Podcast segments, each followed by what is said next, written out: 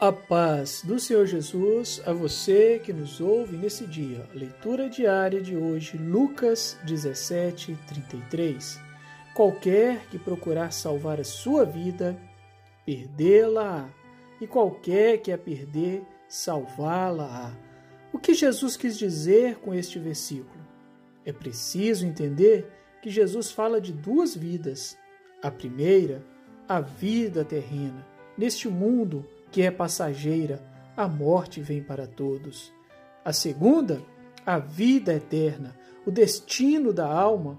Aqui há dois destinos, após o juízo, um para viver no céu ou para viver no inferno. Cristo queria dizer que as pessoas que estão tão envolvidas com as coisas terrenas, a ponto de se esquecerem do céu, ficam despreparadas e perdem a salvação. Mas aquele que coloca Jesus como primazia, primeiro lugar da sua vida, encontra o caminho da salvação. Que Deus nos abençoe a todos.